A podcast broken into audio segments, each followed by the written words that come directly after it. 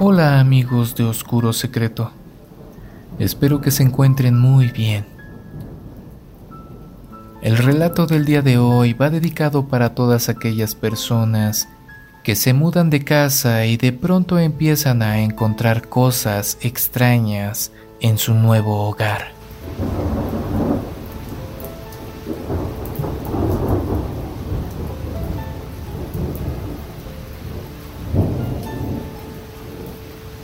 Pues bien, esto comienza así.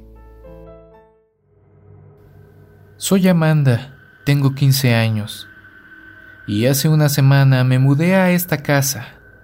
Es una casa vieja que ya tenía mucho tiempo abandonada, pero mi mamá la compró porque es muy grande y estaba en muy buen precio. Hace dos días difícilmente puedo dormir y es que cuando cierro los ojos empiezo a escuchar voces, llantos y gritos desesperantes. Siento tanto miedo y a la vez una sensación de tristeza. Abro los ojos y no hay nada ni nadie en mi habitación. Me siento en mi cama, enciendo la lámpara que se encuentra justo al lado de mi cama en una mesita, que por cierto, esa mesita de madera ya estaba en mi habitación. Ahí en esa mesita hay dos cajones, de los cuales uno no había podido abrir hasta el día de hoy. Dentro del cajón se encuentra un libro.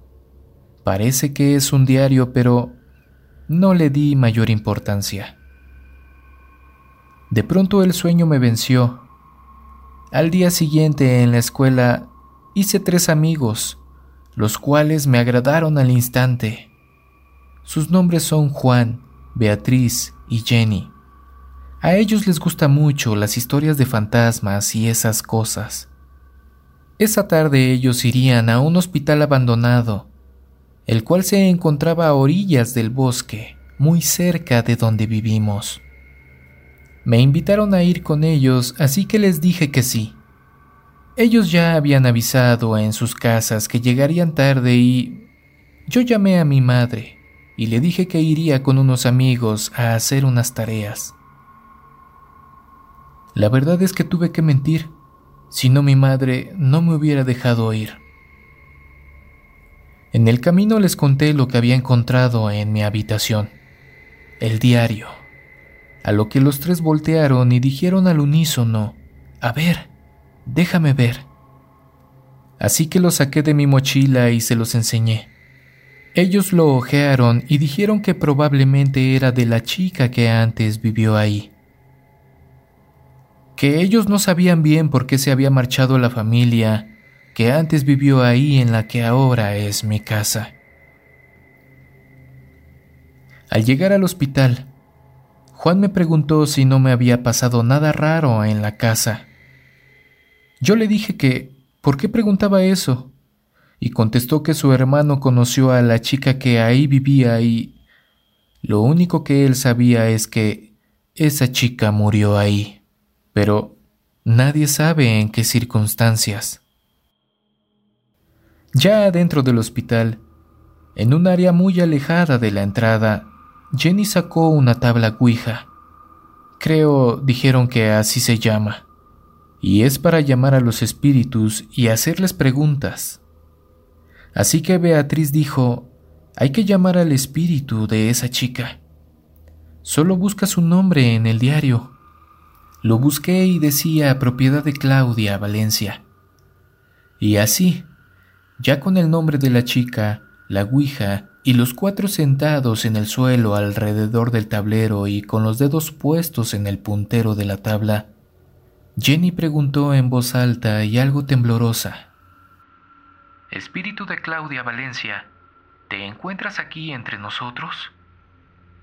De pronto el puntero con nuestros dedos encima empezó a moverse como loco, señalando letras, a lo cual Juan iba apuntando en una libreta. Cuando el puntero paró, Juan leyó lo que decía, pero su expresión cambió a una de terror y leyó muy temeroso. Sí, soy Claudia. y les pido por favor que me ayuden a liberar mi alma. Aquí me torturan y me quemo. Ya no aguanto más estar aquí. Amanda, lee mi diario. Sé que eres tú quien ahora vive en mi casa y duerme en mi habitación. Por favor, léelo. Después de leerlo, Juan, Beatriz, Jenny y yo empezamos a escuchar ruidos muy fuertes y pasos. Así que nos paramos, tomamos nuestras cosas y decidimos marcharnos. Pero, en lo que caminábamos hacia la salida, vimos aterradoras sombras en un pasillo del hospital, así que salimos corriendo. En todo el camino, ninguno de nosotros dijo ninguna palabra. Al llegar a mi casa, me bañé, cené y me fui a mi habitación.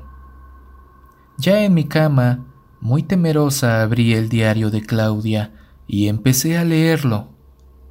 Las primeras hojas eran del típico diario de la adolescente enamorada hasta que empecé a leer algo verdaderamente escalofriante, que decía lo siguiente. Soy Claudia. Ya no puedo más con esto que me atormenta. Hace dos semanas no me deja en paz. Día, tarde y noche, algo se apodera de mi cuerpo. Exactamente no sé en qué momento esto empezó a pasar y no sé por qué me pasa a mí. Solo sé que esto quiere ocupar mi cuerpo, pues en todo momento está dentro de mí. Ya no soy la misma chica feliz que era. Ahora me la paso en mi habitación. Ya no como, no me baño, no sonrío más. Mis padres están tan tristes y asustados y no saben qué es lo que me pasa. El doctor viene y va, pero no sabe qué es lo que tengo. Mi comportamiento ahora es muy hostil. Soy muy agresiva, me golpeo casi todo el tiempo y mis dientes se están cayendo. Mi aspecto es tan deplorable y ya estoy muy débil. Mi madre trajo a un sacerdote. Él les dice que cree que estoy poseída y dijo que haría un exorcismo, pero ni siquiera pudo hacerlo porque mi cuerpo ya no aguantaría más y pronto moriré. Eso fue lo que dijo. Continué leyendo y solo había hojas en blanco hasta la última, donde decía, Soy Claudia, he muerto, pero puedes salvar mi alma. Solo debes hacer un corte en tu brazo izquierdo y pedir al infierno que me libere. Pero debes decir lo siguiente de esta manera. A vernos de las tinieblas, te pido que liberes esta alma que se aloja en el cuerpo de Claudia Valencia. Y Amanda, por querer ayudar a Claudia, decidió hacer lo que decía el diario Amanda no sabía lo que en realidad estaba haciendo, pues si Claudia ya estaba muerta, ¿cómo podría haber escrito el final? Pero en ese momento, Amanda no se dio cuenta e hizo lo que al final del diario decía. Y así, liberó algo completamente malvado y siniestro, quien solo buscaba un nuevo cuerpo al cual poseer y ese cuerpo fue el de Amanda. Ahora ella vivía la misma pesadilla que Claudia vivió.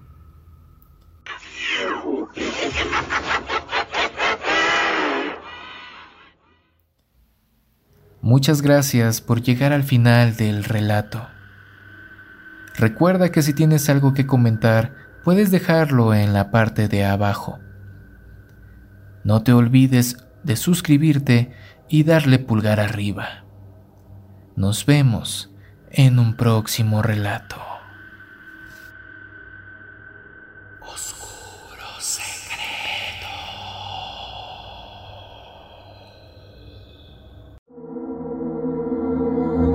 ¿Quieres escuchar las historias de terror que más te gustan sin cortes comerciales? Puedes convertirte ahora en miembro de ACAST